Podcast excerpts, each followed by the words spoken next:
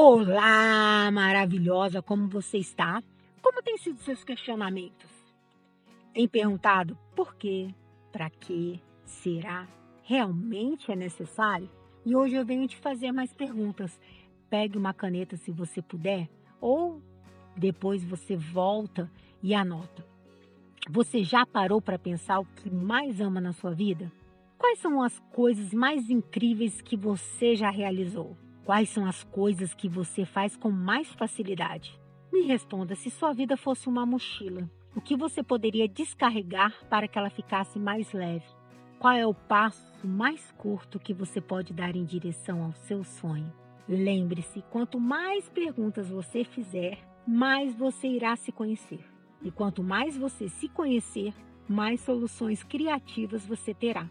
E hoje o nosso papo será sobre criatividade é criatividade. Costumamos associar criatividade às áreas de artes, né? Músicos, pintores, desenhistas, escritores. Mas vou te falar uma coisa: essa habilidade vai muito além. Criar nada mais é do que encontrar uma boa solução para um problema.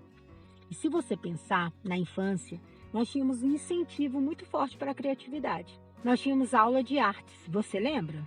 Eu tinha e amava pintar, cantar, tocar, e eu vivia fazendo muitas coisas criativas. Eu gostava muito de desenhar e eu gostava de fazer perfumes. Eu fico pensando, quem é que nunca fez um perfume, né, quando criança?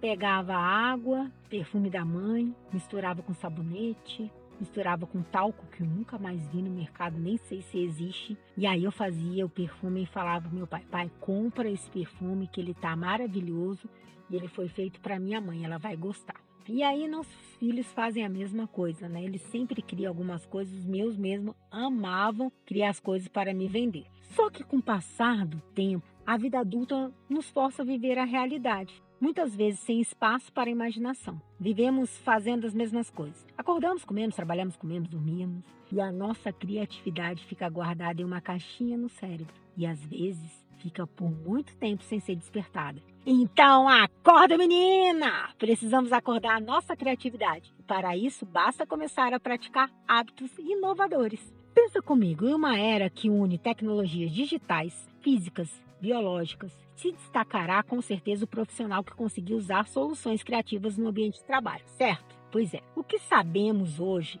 é que o que nos diferencia dos robôs são as nossas habilidades humanas nossa capacidade de relacionamento e de criar soluções com rapidez e eficiência. As máquinas conseguem realizar atividades com muita precisão e rapidez, mas não possuem ainda a habilidade de improvisar, interagir, redefinir padrões e encontrar soluções criativas. Ter um potencial criativo é e será um grande diferencial para os profissionais. Em 2015, a criatividade estava em décimo lugar das habilidades mais importantes para o mercado de trabalho, você sabia? Três anos depois, ela ganhou várias posições e alcançou o terceiro lugar.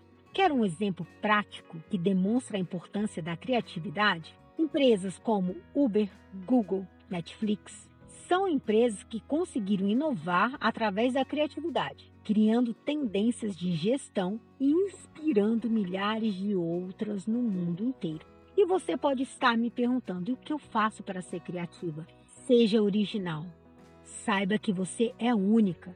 Inspire ou abasteça sua imaginação através de filmes antigos, filmes novos, música, livros, pinturas, fotografias, conversas aleatórias, arte urbana, qualquer tipo de arte que lhe agradar porque ninguém cria nada mesmo.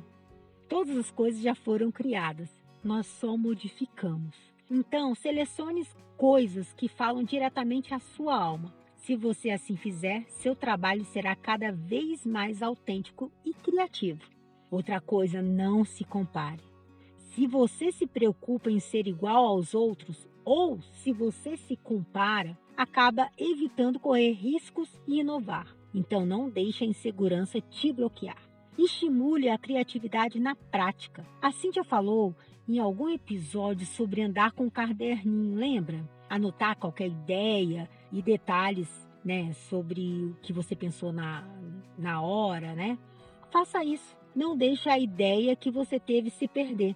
Identifique as oportunidades criativas.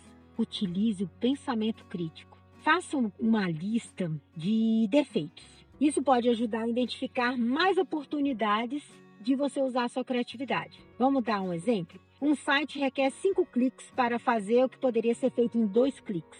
Anote as ideias para melhorar os defeitos encontrados.